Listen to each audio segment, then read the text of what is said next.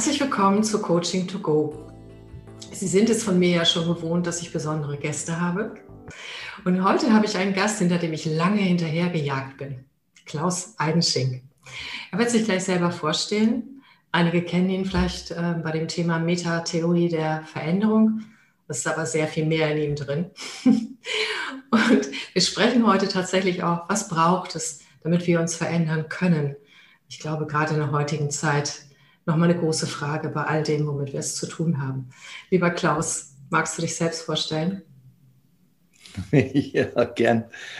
Ähm, ja, vorstellen. Ich glaube, äh, du hast es gerade schon äh, äh, ganz gut beschrieben. Ich glaube, ich bin jemand, in dem viel drin ist. Ähm, einfach weil mein Lebensweg sehr äh, vielfältig ist. Ich habe mal Theologie studiert, ich habe Philosophie studiert, Psychologie, ich bin Psychotherapeut, ich bin Organisationsberater, Coach, habe Gruppendynamik gemacht und äh, alles Mögliche. Ähm, und äh, aus diesem Gebräu oder aus diesem Wirrwarr, aus diesem Wollknäuel, habe ich halt im Laufe der Zeit einfach so meine eigenen äh, Wege und äh, Überzeugungen ausgearbeitet darüber, wie Menschen sich verändern, wie Teams sich verändern, wie Organisationen sich verändern. Publiziere dafür und äh, bin neben dem, dass ich selber in den Rollen, die ich gerade schon genannt habe, arbeite, einfach auch seit fast 25 Jahren nun damit beschäftigt, in all diesen Kompetenzen Menschen auszubilden. Und das ist eigentlich das, was mir ganz besonders viel Spaß macht. Mhm. genau. Und der Einstieg ist so, ähm, der Wunsch, mit dir einen Podcast zu machen, ist entstanden. Da war ich gerade dabei, einen Artikel über das Thema psychologische Sicherheit in Teams und mit dem Thema Verletzlichkeit, dass das eine starke Kraft ist, aber auch wie alles für und wieder hat, das zu zeigen. Ja, es ist ja nicht so schlicht. Und da bist, da hattest du gerade zu der Zeit, du hast ja auch einen Podcast und schreibst auch viele tolle Artikel, hattest du gerade etwas über das Thema Wahrnehmung geschrieben. Ne? Wie können wir uns selber wahrnehmen? Und äh, ich erinnere mich noch an einen Satz, wenn wir uns selbst nicht wahrnehmen können, dann wissen wir auch nicht, wohin wir wollen oder wer wir sind. Oder ich zitiere jetzt nicht richtig, ich weiß, Klaus, aber. Doch, aber war ganz korrekt. ähm, und dennoch war das so, da habe ich gedacht, ja, genau. Ich ähm, erlebe das auch viel, dass diese tatsächliche Selbstwahrnehmung auf der Ebene Bedürfnisse, Gefühle, wer ich bin, Stärken, Ressourcen, alles nicht immer ganz einfach ist, auch in der heutigen Zeit für die Menschen. Und ähm, erzähl doch mal deinen Ansatz dazu. Was können wir tun oder was, wie siehst du dieses Thema Wahrnehmung? Was für eine Rolle spielt es bei dem hm. Thema Veränderung können? Ja, also vielleicht starte ich mit einem ganz, ganz alten Satz, der ist von Platon, also über 2000 Jahre alt und äh, der für mich immer irgendwie ähm, besonders wichtig war in, äh, in all in Veränderungskontexten. Und der heißt, ähm, alle Menschen wollen das Gute, aber wir Menschen können uns sehr irren darin, was das Gute für uns ist. Das ist schön. Ja. Und ähm, äh, den, den Satz fand ich persönlich immer deshalb überzeugend, weil äh, ich selbst bei äh, Handlungen, die mir, äh, die, die, die, die moralisch, ethisch äh, äh, vollkommen undiskutabel sind, also nehmen wir mal sowas wie einen Mord, ja, ich mir trotzdem nicht vorstellen kann, dass der, ähm, der Mörder gewissermaßen des, äh, des Mordes wegen den Mord begeht, sondern er löst damit irgendetwas in sich, ähm, so ungünstig und so fatal und so äh, verabscheuungswürdig das auf der Ebene der Handlung ist, auf der Ebene der, der, der psychologischen Selbststeuerung, ähm, hat das für ihn, ihn irgendeinen Nutzen, sonst würde er das nicht tun. Mhm. Und äh, darum äh, tun wir Menschen halt aus meiner Sicht immer, all, immer das so gut wir es können. So.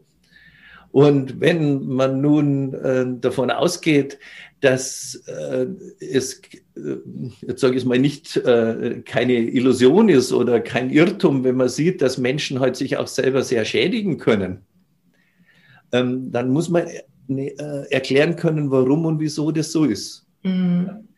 Und da kommen wir jetzt zu diesem Thema, äh, das dir da so am Herzen liegt, ähm, äh, nämlich Wahrnehmung. Ähm, weil wenn ich mich irre in dem, was gut für mich ist, dann beruht das aus meiner Sicht immer in einem Selbstwahrnehmungsmangel. Mhm. Ja. Äh, jetzt mal ganz einfach gesprochen, jeder Mensch kennt das. Man merkt eigentlich, es ist genug an Schokolade. Hm? So, und man merkt es, wenn man genau hinspürt. Dann merkt man vielleicht nicht mehr so gut, dass man äh, gerade unglücklich ist, weil man äh, unsicher in einer Beziehung geworden ist oder weil man ein schlechtes Feedback vom Chef gekriegt hat. Ähm, und aus diesem Unglück heraus isst man weiter. Mhm. Aber nicht, weil einem Schokolade schmeckt, mhm. sondern weil auf die Art und Weise man sich ablenkt von etwas, ähm, was sich nicht gut in mir anfühlt. Also irgendeinem Schmerz, irgendeiner Trauer, irgendeinem äh, Schuldgefühl, irgendwas auch immer. Mhm, genau. So, und dann äh, esse ich mehr Schokolade, als mir gut tut. Mhm. Ja. aus, aus, äh, und zwar aus einem Mangel an Selbstwahrnehmung mhm. ähm, oder aus einem unbewussten Versuch, unangenehmen Selbstwahrnehmungen zu entgehen. Mhm. Und so gesehen, äh, ich mache den Gedanken noch fertig vielleicht. Ähm, und darum ist dieses, äh, dieser Fokus, wie kann ich Menschen unterstützen und wie können sich Menschen selber unterstützen, unangenehmen ähm, Selbstwahrnehmungsprozessen nicht auszuweichen. Mhm ist mir in, in 35 Jahren äh, Veränderungsarbeit mit das Wichtigste geworden. Mhm. Weil sonst droht einfach auch Beratung immer äh, so einen straight way to paradise zu entwickeln. Genau. Ähm, genau. Und das vielleicht erstmal von mir das Wichtigste, was Wahrnehmung und, und äh, Veränderung, wo das ineinander geht. Mhm. Ja, das stimmt. Und das heißt im Prinzip, wenn die Lösung die Schokolade ist, suchen wir ja nicht nach anderen Lösungsmöglichkeiten, weil wir bei einer Lösung quasi bleiben. Es ist, ich musste gerade so grinsen, Klaus, weil ich hab, bin auch Wingwave Coach und wir machen, ich weiß nicht, ob du es kennst, so Wingwave rückwärts. Ne? Das ist aus dem EMDR abgeleitet. Und da ist testet am Anfang Schokolade stark in solchen Fällen. Das heißt, ja, das ist genau das Richtige für meinen Körper. Und wenn wir dann in diesem Wingwave-Prozess quasi tiefer gehen und auch abfragen, wo kommt es her und so weiter ja. und so fort. Und dann äh, entkoppeln, neuronal entkoppeln, diesen Marker, der im Gehirn gesetzt ist. Und auf einmal testet Schokolade schwach. Und das war vorher nicht äh, möglich, auch für den das wahrzunehmen. Ne? Das fiel mir jetzt einfach nur als Beispiel an, daran kenne ich das, ja, das sehr gutes, das, das, ist ein, äh, das, ist ein, gutes Beispiel ähm, dafür, dass äh, ich sag's, äh, ich sag's mal jetzt in, meinen, äh, äh, in, in meiner Sprache. Ähm, ich, für mich die wichtigste äh, Unterscheidung ist ähm, zu trennen zwischen Bedürfnissen und Bedürfnisbefriedigungsmitteln. Und mhm. Schokolade ist sowieso nie ein Bedürfnis. Mhm. Es ist no, immer nur ein Moment. Bedürfnis. Magnesium. Ja, selbst. Nett. Ähm, ich würde sagen, es ist immer und grundsätzlich ein Bedürfnisbefriedigungsmittel bestenfalls. Es kann auch ein Ersatzbedürfnisbefriedigungsmittel sein. Darüber hatte ich jetzt gerade eingangs schon gesprochen. Ja? Aber wenn ich Lust auf Süßes habe, dann kann ich das auch mit einem Apfel äh, befriedigen. Und also so ähm, äh, und selbst Lust auf Süßes, weiß ich nicht, ob wirklich ein Bedürfnis ist, auf der körperlichen Ebene vielleicht, auf der seelischen Ebene mit Sicherheit nicht. Und ähm, dieses sich abhängig machen von bestimmten äußeren Bedingungen, also Bedürfnisbefriedigungsmitteln, mhm. ist sowieso ein Königsweg dafür, dass Menschen stagnieren und unglücklich äh, werden. Mhm. Genau. Ähm, sondern es geht auf der Ebene von Selbstwahrnehmung immer darum, um was ist denn eigentlich das, um was es mir gerade geht. Genau. Und da würde ich gerne noch mal ein, zwei Blickwinkel weiter öffnen und nicht bei der Schokolade zu bleiben, obwohl die ein super Beispiel ist, ähm, bevor wir da tiefer gehen. Und zwar, was mir einfach sehr auffällt, und das ist so, wenn man außenstehend ist, fällt einem das auch auf in der Interaktion zwischen Menschen dass manchmal eine seelische Not oder ein Bedürfnis oder etwas, was da ist, ein Antrieb dafür ist, Energie nach außen zu richten. Manchmal ist es eine Aggressionsenergie, manchmal ist es äh, die Rette mich Energie, manchmal ja, ist es ja. was auch immer. Und das sind ja die Lösungsversuche, die aber leider, wie du es gerade gesagt hast, nicht nur zu einer Abhängigkeit vom Außen führen, sondern auch ja nicht wirklich den Kern erfüllen. Und da erlebe ich Menschen auch ähm, so, dass sie diese Selbstwahrnehmung, was ist eigentlich mit mir, worum geht es mir wirklich, die ja tiefer führen würde, auch in das, was ist eigentlich gerade da und was braucht es auch wirklich, dass das auch fehlt. Und das macht eben manchmal auch Schwierigkeiten, ähm, nicht nur ich mit mir selbst, sondern äh, auch ich in der Interaktion mit anderen Menschen, weil da ganz viele Missverständnisse entstehen dadurch. Und natürlich auch Reaktionen von, äh, was hat der denn jetzt oder was hat die denn jetzt? Ne? So. Also das ist auch so ein Feld. Siehst ja, du das genauso? Äh, das teile ich sehr, ähm, weil ähm, mein, ich sag mal so, mein Unterscheidungskriterium dafür, äh, wenn ein Bedürfnis im Spiel ist oder ob ein Bedürfnis im Spiel ist, ähm, ist, Bedürfnisse sind immer was Aktives. Nie was Passives, also sprich nie etwas, was andere tun, sondern immer etwas, was ich selber tue. Ah. Ja, das, das finde ich ein recht praktikables und einfaches Kriterium. Es gibt zum Beispiel Menschen, die sitzen hier im Coaching bei mir und beschweren sich darüber, dass der Chef ihnen zu wenig Anerkennung zollt. Ja. Und ähm, dann frage ich, naja, um was geht es Ihnen denn? Da, äh, äh, äh, warum ärgert Sie denn das so? Und warum geben Sie Ihrem Chef da so viel Macht über sich äh, äh ähm, und ihre, ihre Gefühle? Dann, sagt er, äh, dann sagen die, naja, ich möchte halt einfach gesehen werden. So, und gesehen werden wollen ist kein Bedürfnis, weil es ist nicht aktiv, es ist passiv. Also gesehen werde ich dann, wenn andere schauen. Ja? Mhm. Und manchmal frage ich dann die Leute sozusagen auch in unseren Ausbildungen, also was wäre denn jetzt eine aktive Formulierung zum Thema, äh, zum äh, Wunsch äh, gesehen werden zu wollen? Und dann ist ganz überraschend, wie viele Menschen sich schwer tun, aus diesem Passiv ein Aktiv zu machen. Weil eigentlich liegt es semantisch auf der Hand. Ähm, äh, das Bedürfnis, um das es geht, ist, ich möchte mich zeigen. Ja. Jetzt ist gesehen werden wollen, dann halt der Wunsch, sich zu zeigen, ohne Gefahr zu laufen, übersehen zu werden. Ja. Mhm. Aber äh, dadurch komme ich in eine Abhängigkeit vom Außen und dann sind wir bei dem äh, äh, äh Verhaltensweisen, die du gerade schon äh, genannt hast. Dann wäre ich vielleicht sauer, dass der andere mich nicht sieht oder nicht oft genug oder den ganzen Tag hast du mich nicht beachtet. Und die Frage, habe ich mich denn den ganzen Tag über so gezeigt, dass es für den anderen attraktiv ist, äh, mhm. äh, äh, mich anzuschauen mhm. oder sich mit mir zu beschäftigen, ähm, äh, kommt überhaupt nicht ins Spiel. Also viele Menschen, äh, bildlich gesprochen, werfen sich eine, äh, eine Decke über den Kopf und wollen anschließend gesehen werden. Schönes Bild. Ich bin total d'accord damit und auch mit diesem, weil ich totaler Fan davon bin, tatsächlich die Eigenverantwortung, das eigene ja. zu aktivieren. Dennoch habe ich jetzt gerade, auch wenn du sagst praktikabel, ein, ein Fragezeichen, das möchte ich dir mal äh, geben. Und zwar, gibt es nicht auch ein Grundbedürfnis, äh, gespiegelt zu werden in dem, wer ich bin, wenn ich mich dann schon zeige? Und äh, das das, also ich weiß es aus der Stroke-Forschung, da wird das behauptet, dass das auch ein lebenslanges Bedürfnis ist, was schon mit der Kindheit anfängt, positiv gespiegelt zu werden. Das heißt, das, was ich bin, ähm, wenn ich mich zeige, das ist bei dem anderen auch, ja, ja dass es wahrnimmt. Ja, ne. ähm, da beginnt genau das Unglück und, äh, und auch die Schwierigkeiten zwischen Menschen, weil ähm, äh, dieses Bedürfnis oder äh, gespiegelt zu werden, das ist definitiv ein Bedürfnis für Kinder, mhm. aber nicht für Erwachsene. Ach.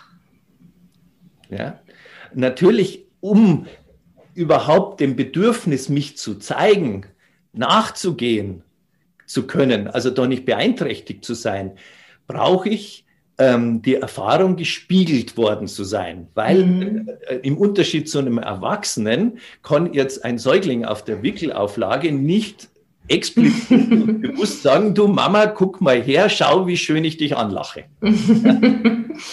sondern die äh, äh, Kinder tun, was sie tun, was gewissermaßen, wie wir heute als Menschen irgendwie gebaut sind und lächeln ja auch so das, und das kann man ja gerade mit kleinen Kindern äh, ständig erleben, ähm, dass sie einen so zauberhaft anlächeln, dass man gar nicht anders kann, als sie zu spiegeln, als auf mhm. sie reagieren. Mhm. Das heißt, wir Menschen sind Resonanzwesen und sind tatsächlich auf Resonanz hin angelegt. Mhm aber es gibt da keine, äh, keine äh, Bedürftigkeitskausalität dahinter als Erwachsene. Es geht wirklich um Erwachsene. Das ist das mm. absolut Entscheidende. Mm. Weil wenn ich mich als Erwachsener zeige und das tue, so wie es mir von innen heraus seelisch entspricht, mm.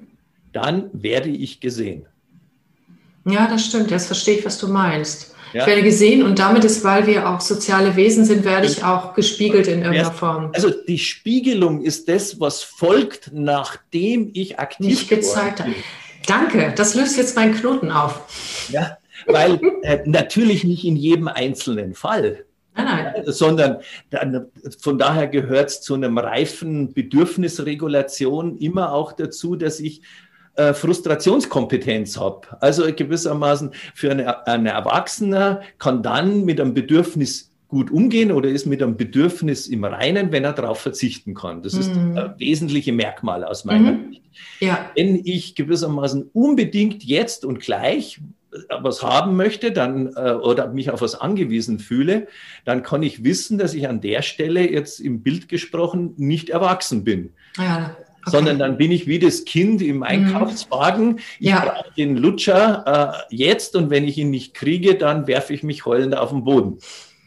Ja, also ist drum ich finde diese Unterscheidung so herrlich, weil mir ein paar Führungskräfte durch den Kopf gehen, die sich aus meiner Sicht manchmal genauso zeigen. Die schmeißt sich was auf den Boden, aber nur also man metaphorisch. Man kann es zuspitzen. Es gibt auch kein Bedürfnis, geliebt zu werden, wenn man es nochmal mehr generalisiert. Ja, das stimmt. Das ist ein Mythos. Äh, das Bedürfnis, das in uns Menschen wohnt, ist ein Bedürfnis zu lieben. Mhm. Ja, dann sind wir wieder beim Aktiven. Mhm. Aber auch das ist total. Die dann äh, ihr Kuscheltier versorgen oder ihr ja. Haustier. Ja. ja, das ist total interessant. Also das ist eine Erkenntnis, die habe ich noch nicht so lange. Ich bin ja jetzt 60, ne? Und ich würde mal sagen, die habe ich mal gerade erst seit zehn Jahren, weil ich festgestellt habe, mich das erfüllt, wenn ich liebe, dass es gar nicht so wichtig ist. Ne? Ich finde das total schön und erzähle das nicht meinem Mann, der hört natürlich den Podcast. Also das ist der zeigt mir andauernd sein, ähm, also es ist wunderbar, wie der ist. Aber ähm, ich habe gemerkt, das Erfüllende ist eigentlich die Liebe. Aber ich schwenke mit dir ab, weil du mich gerade die ganze Zeit triggerst, irgendwie spannend mit dir zu philosophieren. Lass uns mal wieder zurückkommen zu dem Thema Wahrnehmung. Äh, mir, also für mich ist das Feld jetzt groß genug, dass wir mal schauen können, ähm, wie geht das mit der Wahrnehmung. Und jetzt ist der Zusammenhang zwischen Wahrnehmung und Veränderung klar. Ähm, wie geht das mit der Wahrnehmung? Was kannst du darüber erzählen? Na, ich bleibe mal äh, äh, äh, bei deiner Frage und äh, bleib gleichzeitig bei dem roten Faden, den wir bislang schon irgendwie auch hatten. Ähm, war, äh, man kann ja fragen, warum ist Wahrnehmung überhaupt eingeschränkt oder warum schränken sich Menschen in ihrer Wahrnehmung ein? Mhm. Weil äh, wenn dem nicht so wäre, dann würden wir über das Thema ja gar nicht reden. Dann würden wir Menschen wahrnehmen, was uns gut tut, könnten uns darin nicht irren und würden einfach dafür sorgen, dass wir das kriegen, was wir brauchen und wir würden gut damit zurechtkommen, wenn wir es nicht kriegen. Herrlich, ja. Mhm. So, dann wäre äh, dann wär das menschliche Leben erstmal easy, weil wir auch nicht abhängig wären von anderen und von daher nicht darum kämpfen müssten, wer jetzt wem wie viel mehr gibt oder weniger oder äh, dergleichen mehr. Also wodurch entsteht überhaupt eine innerseelische Situation, dass Wahrnehmung eingeschränkt wird? Das ist ja die theoretische Frage, die damit ja. Und dann sind wir wieder bei dem Anfang äh, unseres Gesprächs äh, äh, äh, äh gelandet, nämlich die wird dann eingeschränkt, ähm, wenn eine bestimmte äh, wenn ein bestimmter Aufmerksamkeitsfokus, also ich spüre irgendwo hin, oder spüre irgendetwas. Und das, was ich dann zu spüren kriege, ist dauerhaft unangenehm. Mhm. Ja, also das ist rein biologisch schon so. Wir Menschen sind so gebaut, Freud, Lust und Unlust, ja, dass wir halt versuchen, Lust zu äh, bekommen und Unlustgefühle zu vermeiden. Mhm. Ja. Jetzt, wenn das Kind gewissermaßen sich zeigt, bleiben wir bei dem Beispiel, mhm. und liegt, mhm. ähm, also einem Bedürfnis nachgeht und dann konsequent entweder ins Leere läuft, also gar nicht weiter bemerkt wird, also nicht gespiegelt wird in, in äh, oder ähm, äh, konsequent eher was Abfälliges, Abwertendes äh, äh, äh, als Reaktion bekommt, dann entsteht gewissermaßen ein Aua, ein unangenehmes Gefühl. Mhm. So, wenn das ständig passiert, dann ist der Organismus und die Seele so gebaut, man versucht, das Aua zu meiden. Ja, jetzt in unserem Beispiel, man mhm. hört auf zu lächeln, also mhm. man hört auf, sich zu zeigen. Mhm. Das heißt, aus dem Bedürfnis, weil, was, äh, weil das ständig an ein Aua gekoppelt wird, entsteht ein Aua-Bedürfnis. Und weil man das Aua vermeiden möchte, also den Schmerz, die Enttäuschung, äh, das Gefühl, mit mir ist etwas nicht in Ordnung oder so, ähm, äh, verändert man seine Selbstwahrnehmung so, dass man das Aua nicht mehr spüren muss. Und es geht dadurch, dass man das Bedürfnis in sich aufgibt. Das, einschränkt. Du sagst, dass das Bedürfnis einschränkt. Das heißt, man erlaubt sich das Bedürfnis nicht mehr? Genau. Ähm, äh, oder man äh, nur unter extrem kontrollierten Bedingungen, also äh, eine Form, sich von zu zeigen, jetzt im Coaching-Kontext ist ja, äh, äh, ich, ich vertrete im Meeting die Anliegen meiner Abteilung oder meines Bereichs. Mhm. So. Ja, jetzt gibt es Leute, die machen das nur, wenn sichergestellt ist, dass sie keinen Widerspruch kriegen oder dass ihnen andere zustimmen und so weiter und so fort. Mhm. Also sie versuchen das Außen so zu manipulieren, dass keine Situation entsteht, wo sie ungewollt diesen Schmerz in sich wieder wahrnehmen. Mhm. Aua. Mhm. Und weil man halt das, dieses, diesen Schmerz in sich nur äh, äh wegmachen kann, indem man dann auch gleichzeitig das Bedürfnis wegmacht, ja, sinkt gewissermaßen in so vielen Menschen die Selbstregulations- und die Selbstbeglückungsfähigkeiten, ja, weil wichtige Bedürfnisse eben nicht mehr als Bedürfnis wahrgenommen werden können, Mhm. sondern äh, nur noch wahrgenommen werden, als jetzt droht gleich äh, wieder die Ablehnung, jetzt droht gleich wieder die, das Unglück, ähm, jetzt droht gleich wieder der Schmerz. Und darum ist für Veränderung also wichtig, unangenehme Gefühle zu spüren, die sich an Bedürfnisse gewissermaßen wie ein Parasit ähm, äh, dran geheftet haben, mhm. weil sonst äh, äh, konnte ich meinen Bedürfnissen immer nur gewissermaßen unter günstigen Bedingungen, also wenn ich ganz sicher weiß, ähm, ich kriege keinen Korb, wenn ich in der Disco jemanden zum Tanzen äh, äh auffordere, gehe ich hin. Ja, und dann habe ich so lange mit jemandem geflirtet, bis drei andere vorher schon äh, zum, äh, zum Tanz aufgefordert haben, weil ich mir ganz sicher gehen wollte, wenn ich hingehe, werde ich nicht abgewiesen. Oder mhm. vergleichbares gilt jetzt für Bewerbungsgespräche. Nur wenn ich ganz sicher sein kann, dass ich, dass diese Stelle zu mir passt und wenn ich über Beziehungen schon abgesichert habe, ähm, dass der, der das Gespräch da führt, auch mir wohlgesonnen ist, dann bewerbe ich mich überhaupt oder dergleichen mehr. Okay, das erklärt für mich ähm, so manche Strategien, die ich erlebt habe bei Menschen, mit Dingen umzugehen.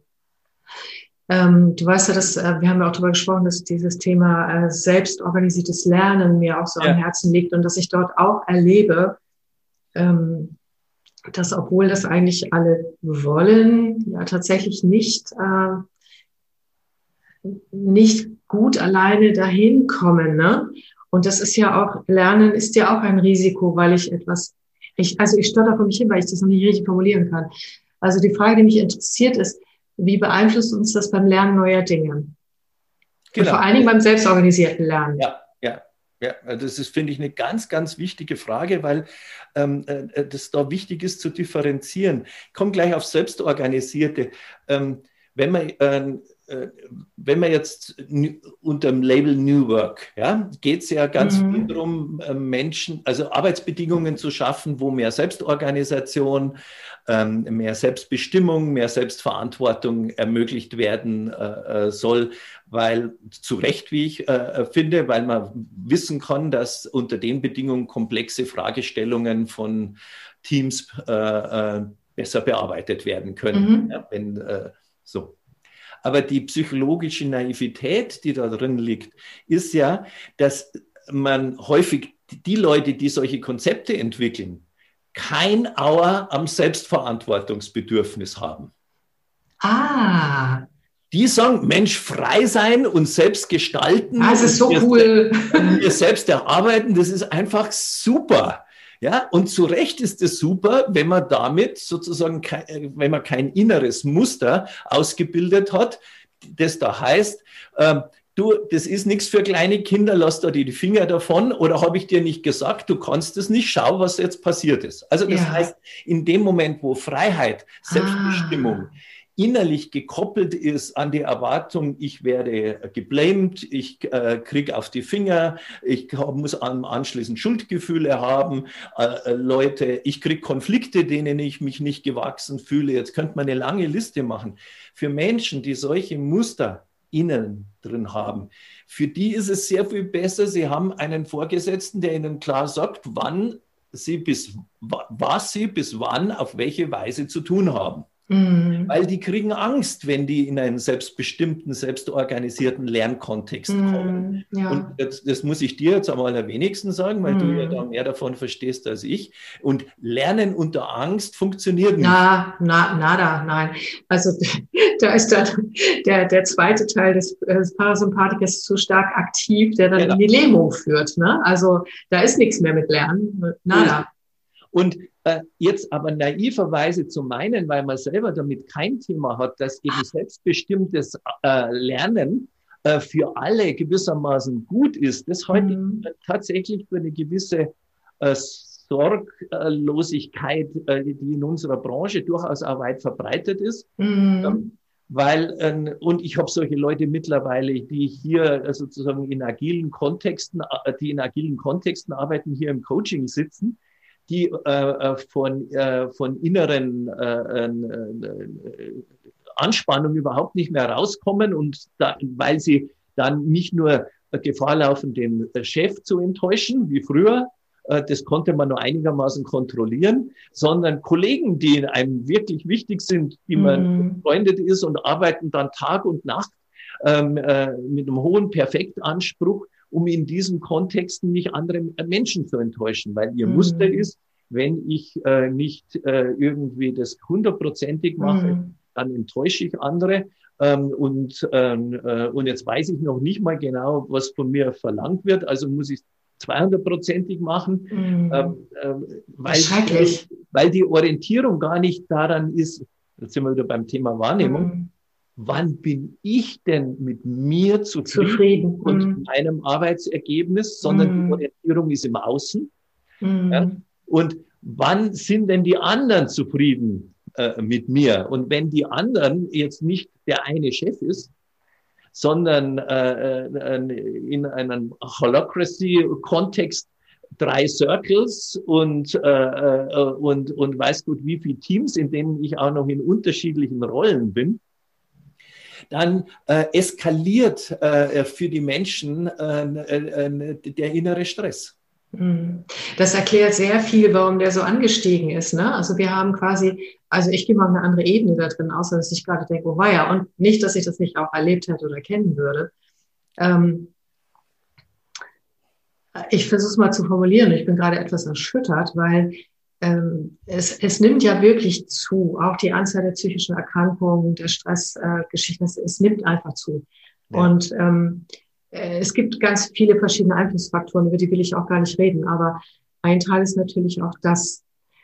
Das heißt, wir haben einen Anspruch an uns als Menschheit in unserem Entwicklungsstadium, der basierend ist auf, und ja auf etwas, wo die Grundlage in uns ne, tatsächlich noch nicht vollständig gelegt ist.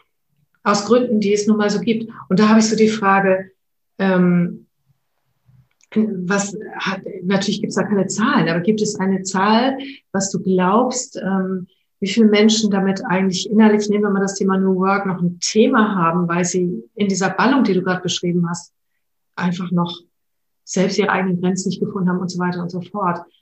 Also ich würde sagen, die Hälfte aller Menschen. Ja, ich auch. Ich auch. Oh, weil. Also, ähm, weil äh, und äh, weil die, die, die, die, die Möglichkeiten, negative Erfahrungen zu machen, wenn man äh, sich mit dem, wie man ist, zeigt. Und egal, ob es darum geht, ich möchte dir nahe sein oder ich möchte gerade für mich sein, ob ich sage, ich möchte mal das selber ausprobieren und nicht von dir gezeigt kriegen oder ob ich sage, ähm, du kannst du mir mal helfen, ich fühle mich gerade überfordert oder ich würde jetzt gerne mal sagen, wir spielen heute äh, Federball und nicht Basketball oder sagen, Mensch, darf ich mitspielen bei dem Basketballspiel? Jetzt bin ich mal implizit sechs Grundbedürfnisse, Nähe, Distanz, Freiheit, Sicherheit, Einzigartigkeit mhm. und genau. Zugehörigkeit durchgegangen. Ja, ähm, dann machen die allermeisten Menschen an ein oder mehreren von diesen Bedürfnissen mehr oder weniger verlässlich auch eben schlechte Erfahrungen.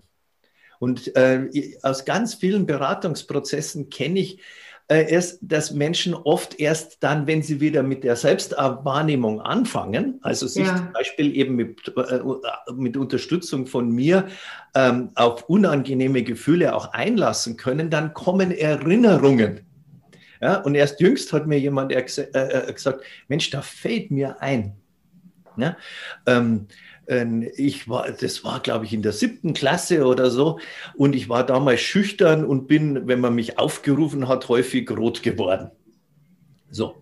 Und dann kam ein Vertretungslehrer und der äh, äh wollte, wollte halt die Stunde irgendwie ein bisschen äh, äh charmant äh, rüber, rumbringen und hat dann jeden gefragt, was er denn eigentlich für so einen Berufswunsch hat. Und dann habe ich gesagt, weil ich damals so Hitparaden-Fan war und für Chris Roberts irgendwie geschwärmt habe, ich möchte Schlagersänger werden. Ja, und bei Dieter Thomas Heck auftreten. So. Und dann hat sich die ganze Klasse vor Lachen wegge äh, weggeworfen, ja, weil sich niemand vorstellen konnte, dass jemand, der so zum Rotwerden neigt, dass das eine gute Idee ist, äh, gewissermaßen Schlagersänger werden zu wollen. Ja. So, der Lehrer war ganz verdattert, weil er sich die Reaktion der Klasse natürlich, der kannte mich gar nicht sozusagen, äh, sagte der Klient, ähm, äh, dann äh, erklären konnte. Mhm. Und dieses, das war, ist natürlich auch eine Chiffre, eine Erinnerung, die, mhm. die war in der Selbstwahrnehmung überhaupt nicht mehr zugänglich. Genau sondern der Klient hat gelernt gewissermaßen, trotz der Erwartung, dass alle ihn lächerlich finden, äh, sich halt äh, im Berufskontext zeigen zu müssen. Äh, und er war da gesessen, weil er in der Mitarbeiterbefragung halt rückgemeldet gekriegt hat, dass er sehr unnahbar, sehr harsch, sehr mhm. unzugänglich ähm, ist, dass er wenig Nähe zulässt und so weiter. Mhm. Aber diese ganze Fassade, die mhm. war notwendig, um seine Schüchternheit äh, zu halten, ne? zu ummanteln und äh, seine Angst, dann gewissermaßen blamiert zu werden, in Schach zu halten. Das mhm. war ihm überhaupt nicht bewusst. Mhm. mhm. Und darum spielt Selbstwahrnehmung für Veränderungsprozesse äh, so eine enorme Rolle, ja. ähm, weil wir müssen gewissermaßen sowohl wieder freischalten, was unsere eigentlichen Bedürfnisse sind, als auch müssen wir einen Zugang finden dort, wo diese Bedürfnisse eben wie so von so einer Auerschicht ummantelt sind, mhm. so dass wir gar nicht mehr spüren, was gut für uns ist, mhm. weil wir damit beschäftigt sind, äh, zu vermeiden, ähm, was unangenehm ist. Und mhm. ist, ich meine, das ist eigentlich klassische Psychologie, auch im, im Hirn ja abgebildet. Mhm. Also durch die negativen somatischen Marker und die genau, Umleitung genau, und also so weiter im limbischen System. Genau. Man kann es genau da auch sehen. Ne? Daran erinnert mich das auch gerade. Und ich habe auch sehr viel, also während du das erzählt hast, kamen natürlich bei mir auch Beispiele, auch bei mir selber, aber auch ähm, auch bei anderen Menschen. Und ich kenne das halt auch in Coaching-Prozessen. Und wenn es im Business-Coaching mit Führungskräften ist, ist es manchmal auch ein sehr heikler Moment. Also äh, so. Absolut. Äh, Aber da dann, kommt auch deine Verletzlichkeit, die, von der du ganz am ja, Anfang gesprochen hast. genau. Spiel. Weil ähm, in einer gewissen Hinsicht, ich würde gar nicht sagen, dass es Verletzlichkeit gibt, sondern es gibt eigentlich nur Offenheit. Und ähm, äh, verletzlich bin ich dann oder fühle ich mich dann, wenn ich mich offen zeige und eine Resonanz kriege, die mir nicht gut tut. Nee, da müsste ich widersprechen. Für mich fühlt ja, sich das anders an. Wie würdest du es definieren? Ähm, Verletzlichkeit ist, ähm, ob es ein Gefühl ist, darüber können wir uns jetzt streiten vielleicht. Verletzlichkeit ist für mich Offenheit in Unsicherheit, mich zeigen in dem Risiko, dass es Autsch machen könnte. Ja, also da, dann habe ich mich schlecht formuliert, weil die Definition unterschreibe ich äh, zu 100 Prozent. Ja, äh, äh es, es, Offenheit ist wieder das Aktive. Mm, genau. Ich kann nicht kontrollieren, genau. ähm, was im Außen passiert. Genau. Also, wie hast du es gerade so schön genannt? Also unsichere, äh, in einer unsicheren Situation und, äh, und in einer Verfassung, in der ich auch nicht die Kontrolle habe, vielleicht auch genau. nicht zur Gänze über mich, also weil, mir vielleicht, weil ich vielleicht feuchte Augen habe und mich mhm. gerade etwas bedauere oder irgendwie sowas. Genau. Mhm. Genau. Ähm, also von daher sind wir uns einig. Nur als Erwachsener, ja, wenn ich da kein Muster, kein, kein Schmerzmuster dahin äh, habe, macht es halt dann auch nicht wirklich, ist es nicht wirklich so schlimm, mhm. wenn der andere dann sagt, na, jetzt sei nicht so rührselig. Ja? äh, äh, dann sage ich, hm, doch, ich bin gerade gern mitfühlend äh, und, äh, mhm. äh, und mit offenem Herzen da. Ja, ich fühle mich gar nicht rührselig, ich fühle mich mit offenem Herzen da. Mhm. Und wenn du das gerade irgendwie unpassend findest, dann finde ich das schade. So, mhm. dann ist alles in Ordnung. Ja, genau. Ich finde es wunderschön, wie du dieses positive Bild auch zeigst, wie das äh, sich anfühlt oder wie es in einem ist, ne, wenn, wenn das kein Thema ist. Ne, aber wir sprechen ja gerade darüber, Schmerzmuster werden aktiviert oder ich nenne es manchmal auch getriggert. Ja. Und wir wissen jetzt, wie die Wahrnehmung da eine Rolle spielt. Das macht der Körper ja auch, der macht ja Schonhaltung, ne? wenn er versucht, irgendeinen ja. Schmerz zu meiden. Das machen wir auch. Und auch diese Verbindung. Aber wir haben ja auch schon darüber gesprochen, wir wollen jetzt nicht ein, also weil ich denke, dass sich viele Menschen wiedererkennen werden und das ist mir auch ein Anliegen, das zu tun, um auf dieser tiefen Ebene mit sich selbst auch ins, in Kontakt und in Mitgefühl zu kommen. Genau. Gleichzeitig habe ich dir auch am Anfang gesagt, lass uns ihnen was mitgeben, damit die nicht diese Dinge in sich erkennen. Und, jetzt müssen wir jetzt alle in Therapie. Das ist eigentlich, das ist eigentlich äh, in, in, den, in, in, in der Erklärung schon drin, weil äh, in dem Moment, wo ich mich sozusagen auf das Unangenehme einlasse und es nicht mehr vermeide, ist das die Tür zu meinem Bedürfnis. Ja, mhm. also wenn ich rausfinden möchte, was mir wirklich gut tut, ja, dann brauche ich eine Selbstwahrnehmung zu meinen Bedürfnissen. Wenn ich merke, ich weiß nicht, wer ich bin oder ich weiß nicht, was ich will, dann weiß ich, ich habe einen Mangel an Selbstwahrnehmung. Und dieser Mangel an Selbstwahrnehmung gründet darin, dass ich unangenehme Gefühle, die mit dem Wahrnehmung des Bedürfnisses einhergingen, ähm, Versuch äh, zu meiden oder in Schach zu halten. Drum, wer äh, die Gnade hat, sage ich, äh, eure Ängste, eure Schamgefühle, äh, eure Trauer und so weiter in sich wahrzunehmen, der ist einen Schritt davor, wieder auch wahrnehmen zu können, was ihm eigentlich, ähm, äh, äh, was ihm eigentlich wichtig ist oder wer er eigentlich ist. Ähm, wenn äh, sonst äh, ist das nur Wühlen in alten Schmerz. Das weiß man ja aus der Traumaforschung. Dass ja, keine eine, gute Idee. Ja, äh, einfach nur die Wiederbelebung alter schlechter Erfahrungen alles zu allem führt, nur nicht zu Veränderung, um jetzt bei unserem genau. dort zu sein äh, sondern es braucht aber, aber der, gewissermaßen der Seelenteil, der spürt, was er eigentlich braucht, das ist halt derjenige, der in der Regel auch mit dem, äh, äh, mit dem unangenehmen Gefühl äh, zugange ist. Drum, ähm, wenn ich eine, äh, ich habe es jüngst meinem Klienten so gesagt, er sagt, er sagt, ich möchte so gern wissen, warum ich da immer Angst habe, wenn ich in der Vorstandssitzung bin. Dann sage ich, ja, das ist eine gute Idee, sage ich. Äh, ähm, dann, ähm, was sagt denn die Angst? Sagt er, dann sagt er, was, was sagt die Angst? Sage ich, naja, wenn Sie wissen wollen, sozusagen, warum Sie Angst haben, sollten Sie doch vielleicht den ängstlichen Teil in Ihnen fragen. Weil wenn Sie für jemanden anderen nachdenken, warum jemand anders Angst hat, ähm, dann wird es nicht so zielführend sein. Ja? Und die Vorstellung gewissermaßen, dass er nur im, im, im, im ängstlichen Zustand, ja, in der Psychologie nennt man das prozessuale Aktivierung. Also ich kann 100 Jahre über Ängste reden, da wird sich nichts dran ändern. Ich muss die Ängste spüren weil das sonst synaptisch schon gar nicht freigeschalten genau. ist. Genau. Die Datei muss geöffnet werden im limbischen System. Genau. So, also das heißt, ich die, muss die Datei im limbischen System wunderbar äh, äh, öffnen.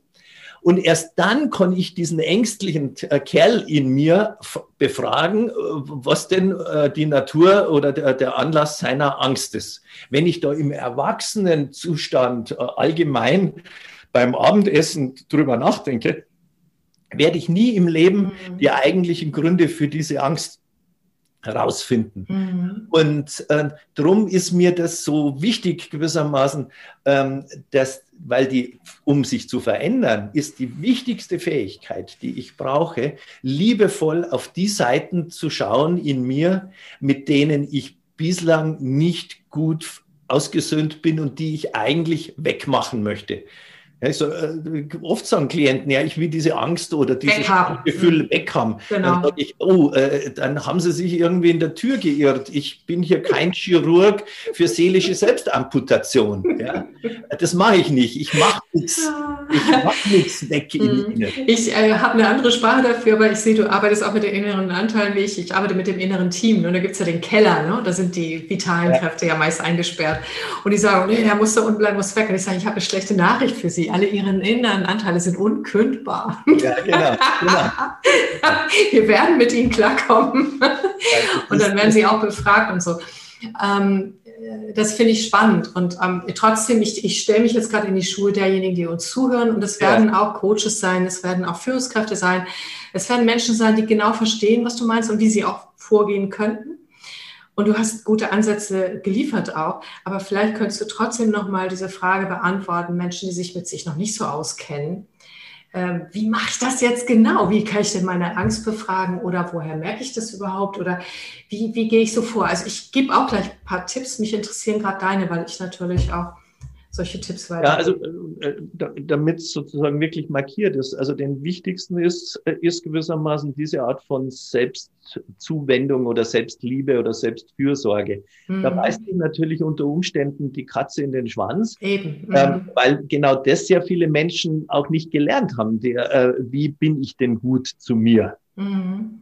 Und, äh, äh und auch da sage ich jetzt mal, äh, weil schon ähm, Schwierigkeiten, die gewissermaßen dadurch entstanden sind, dass man halt mit etwas alleine war oder ungünstige Reaktionen im Außen gekriegt hat, ist die Wahrscheinlichkeit, dass man, sie, dass man sich alleine aus diesen Schwierigkeiten herausarbeiten kann, ähm, gering.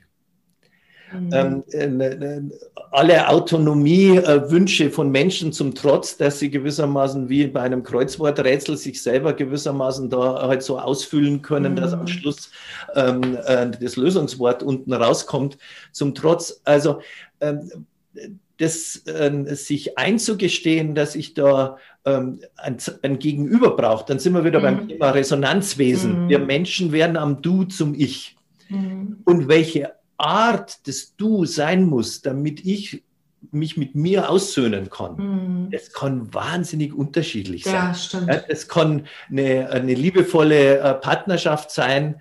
Äh, für manche Menschen ist es, äh, sind es auch die eigenen Kinder. Mhm. ich habe auch erst vor ein paar Wochen jemanden gefragt, sagen wir, ja, wo fühlen Sie sich denn so wirklich ganz entspannt und im Reinen mit sich? Dann sagt der Mann, ja, ein DAX-Vorstand, ähm, äh, sagt dann zu mir, ja, das kenne ich eigentlich ich traue mich kaum sagen, Herr Eidenschink, das kenne ich eigentlich nur, wenn ich mit meinem kleinen Töchterchen im Hallenbad äh, im Wasser bin und meine Tochter dann so ihre kleinen Ärmchen mit den Schwimmflügelchen um meinen Hals schlingt. Mm, ich meine, das schmilzt doch jeder dahin, oder? Oh. Aber ich weiß genau, was du meinst, ja. So, ja, und aber die Vorstellung, dass er sich mit, mit Mitarbeitern, mit seinen Vorstandskollegen, äh, auch mit seiner Frau so fühlen könnte wie mit seiner Tochter, von der droht heute halt in ihm keine Gefahr. Genau, ja, das ist also der die Punkt. Ist, die, ist, die ist ungefährlich für ihn und darum geht mhm. es. Äh, dass so jemand, der äh, sozusagen an der Stelle so befangen ist, nicht, ähm, äh, der braucht ein, ein, so eine Resonanz. Ja, mhm. jetzt kann er nicht den ganzen Tag mit seinem Töchterchen auf dem Arm arbeiten, ja, in der Badehose und mit Schwimmflügel, sondern er muss lernen, gewissermaßen in sich dieses Gefühl auch mit anderen Menschen aufrechtzuerhalten. Und da würde ich schon sagen, da kommt halt dann auch unser Beruf ins Spiel, also nicht nur glückende äh, private Beziehungen, wo es dann äh, schon zum Überlegen ist, ähm, äh, suche ich mir dafür einen Coach, eine gute Freundin, äh, die von der Sache auch ein bisschen was versteht.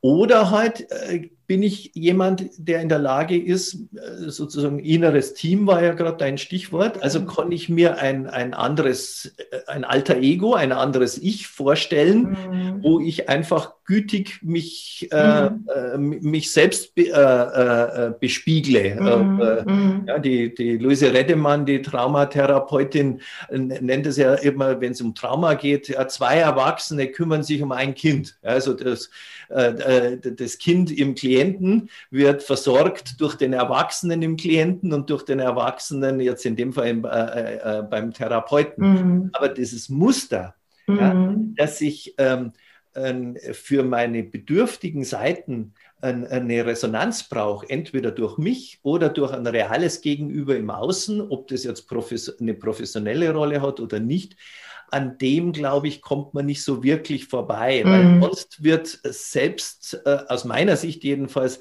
der Versuch, sich selbst zu äh, helfen, seinerseits zum, äh, zum äh, ungünstigen Kultivierung äh, des vorhandenen Musters, ja. weil äh, das mussten ja viele Menschen schon alleine früh sich mhm. selber trösten, weil sie niemanden hatten, der es für mhm. sie gemacht hat. Mhm. Und dann wird gewissermaßen, werden Selbsthilfebücher für solche Menschen Menschen.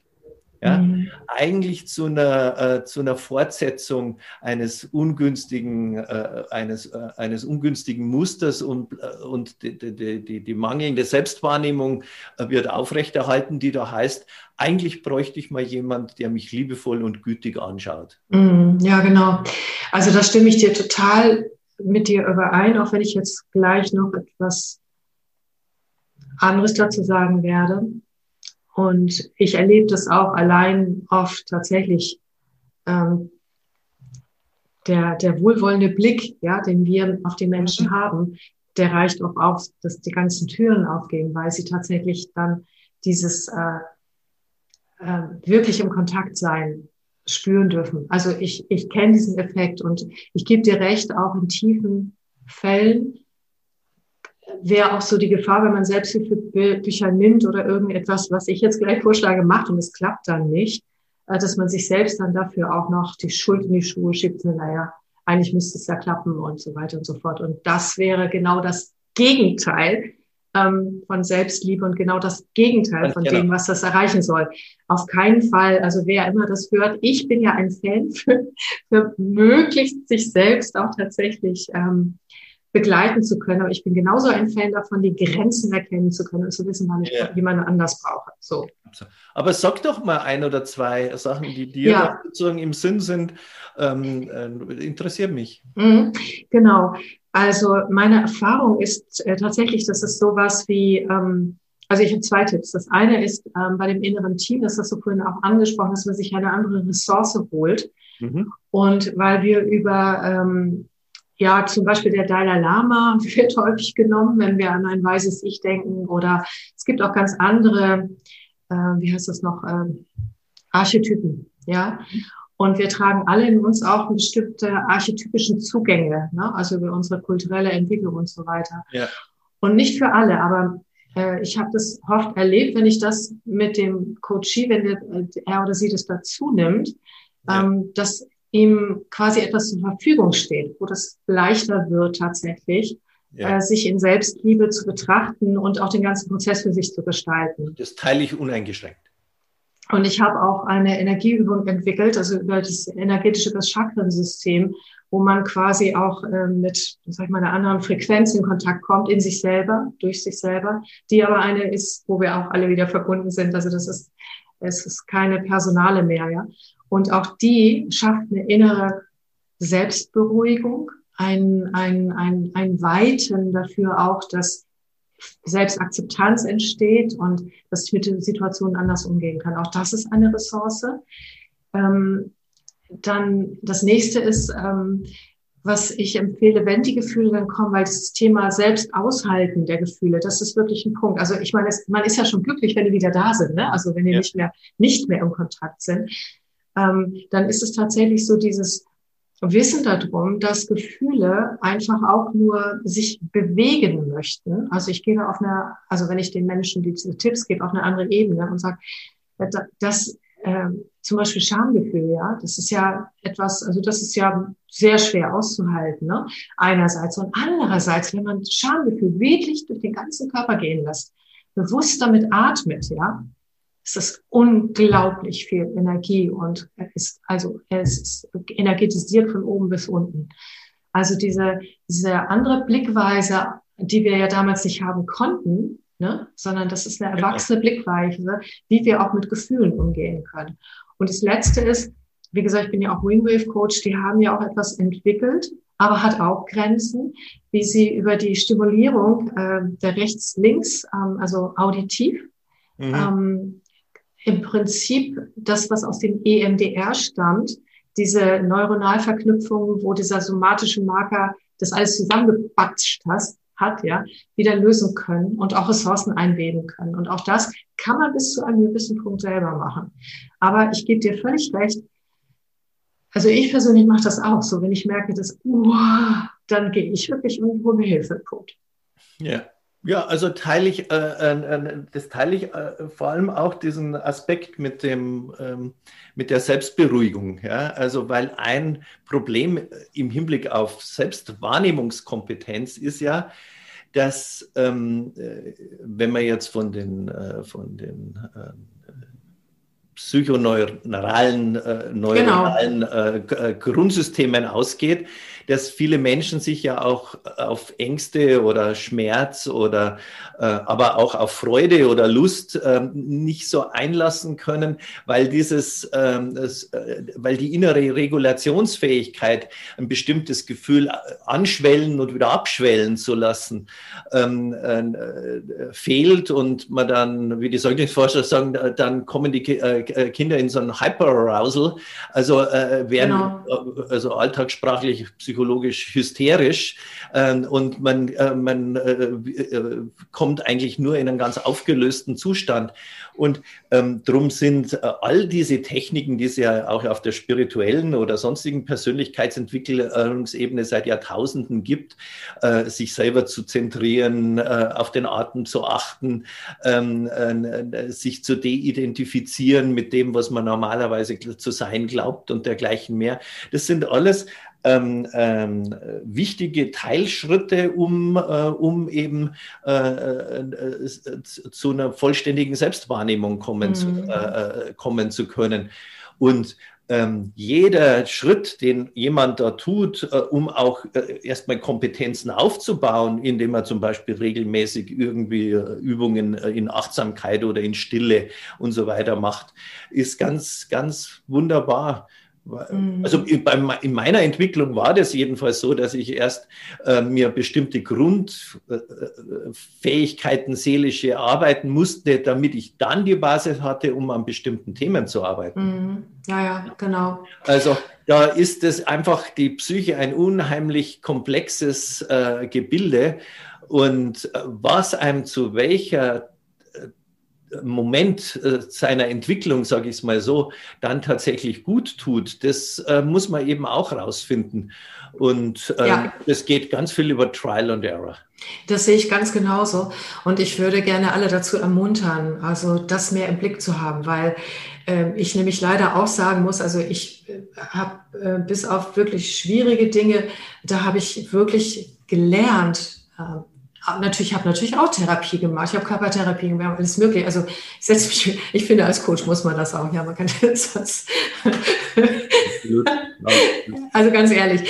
Aber ähm, um wirklich für die Menschen Raum zu haben, ne? weil sonst ist man ständig in irgendwas ja. anderem drin.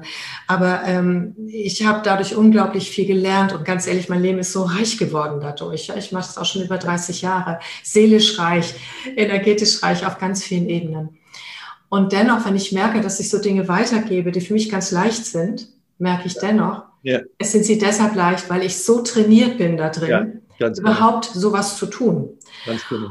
Und wenn die Menschen dann äh, da nicht so reinkommen oder so, dann habe ich volles Verstehen dafür, ja. weil sie sind einfach nicht trainiert.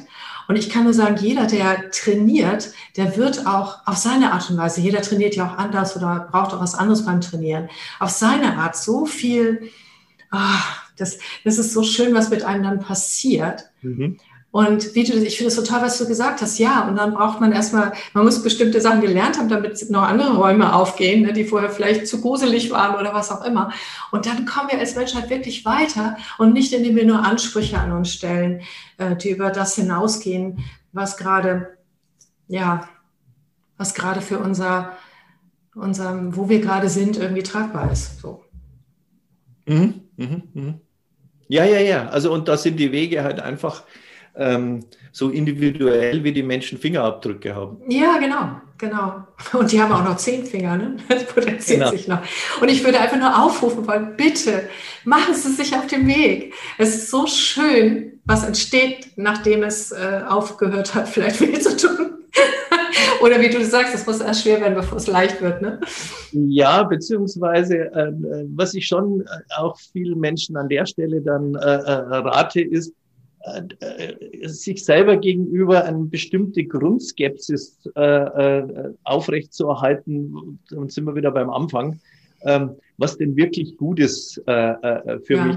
Ja, ein, ein, Coachie von mir, der war Olympiasieger und ist jetzt Manager.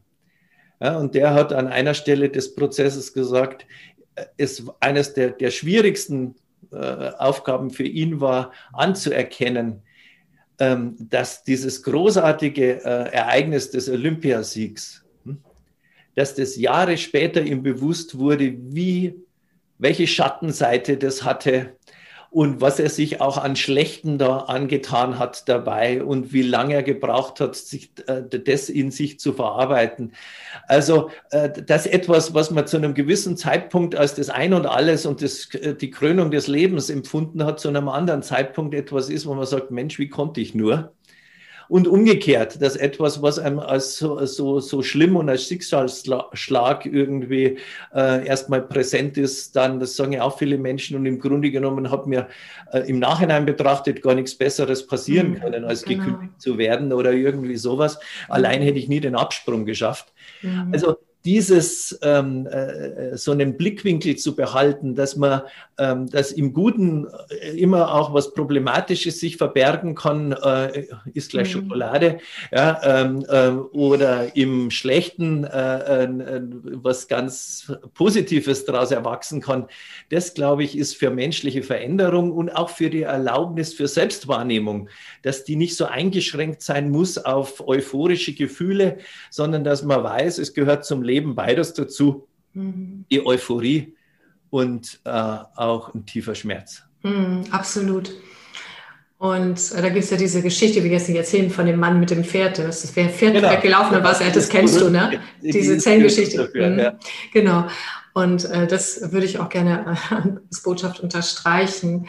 Dieses, äh, natürlich trauen Sie sich bitte total selbst, aber wissen Sie darum, dass das aktuelle Bewertungen sind und ja, die können in die eine oder andere Richtung gehen. Und das gibt ja auch Freiheit, das zu wissen und ja. sich trotzdem nicht selbst zu verlieren. Ja. Du hattest noch irgendwas gesagt, das ist jetzt gerade weggerutscht bei mir. Ich bin jetzt auf das eine. Naja, dann ist es eben weg. Klaus, fühlt sich an, als hätten wir das rund gemacht gerade, oder? Also ich glaube, dass das jetzt, also ich gehe ganz zufrieden aus dem Gespräch raus, wenn wir es jetzt beenden sollten, weil ich fand es ähm, eine sehr lebendige und, und ähm, äh, kleinen Ritt durch Veränderungspsychologie. Und ich glaube, dass ähm, ich viel von dem, was mir jedenfalls dazu äh, einfällt, auch äh, äh auf die eine oder andere Weise äh, ausgesprochen habe. Und ich glaube, mir ging es ein bisschen so wie dir auch, dass ich so an, an vielen Stellen sozusagen äh, äh, dann so innegehalten habe, weil man gedacht habe, ach, über Scham äh, würde ich jetzt zum Beispiel auch da, äh, genau. Habe ja da erst im Rahmen meiner Vortragsreihe, ich mache ja eine vierjährige Vortragsreihe nur über Gefühle, jedes Quartal eins. Ja, ähm, und äh, auch da, wenn ich da nach 30 Jahren so den Summenstrich ziehe über solche unterschiedlichen emotionalen Zustände, da äh, wird mir ja immer noch mal mehr irgendwie klar. Und so ging es mir jetzt auch mit dem Gespräch. Ich hätte Lust, viele Fährten, die wir hatten, noch weiter zu verfolgen. Und danke dir sehr für die Einladung und für das Miteinander, das wir hier hatten. Ah, das danke ich dir auch, Klaus. Und ich gehe auch total zufrieden raus. Und ähm, ich finde, das ist so, es war, ich habe das Gefühl von so Reichhaltigkeit. Es hat so viel Klicks gemacht in mir und so viele Räume geöffnet. Ich bin sicher, das geht unseren Hörerinnen und Hörern auch so. Und Klaus, jetzt wo du weißt, wie es mit dir ist, vielleicht können wir die eine oder andere Fährte nochmal in einem weiteren Gespräch ja. oder Podcast verfolgen. Ich weiß, wie viel du zu tun hast. Aber ich wollte nur mal ein bisschen mit dir rumflirten. Ja, das ist schon mal ein Gedächtnis. Ja. Dann lass uns, dann lass uns gerne mal nochmal drüber reden. Alles ja. klar. Okay, ich wünsche Ihnen alles Gute. Äh, und ja, ich hoffe, es hat Ihnen auch gefallen. Und tschüss, bis zum nächsten Mal.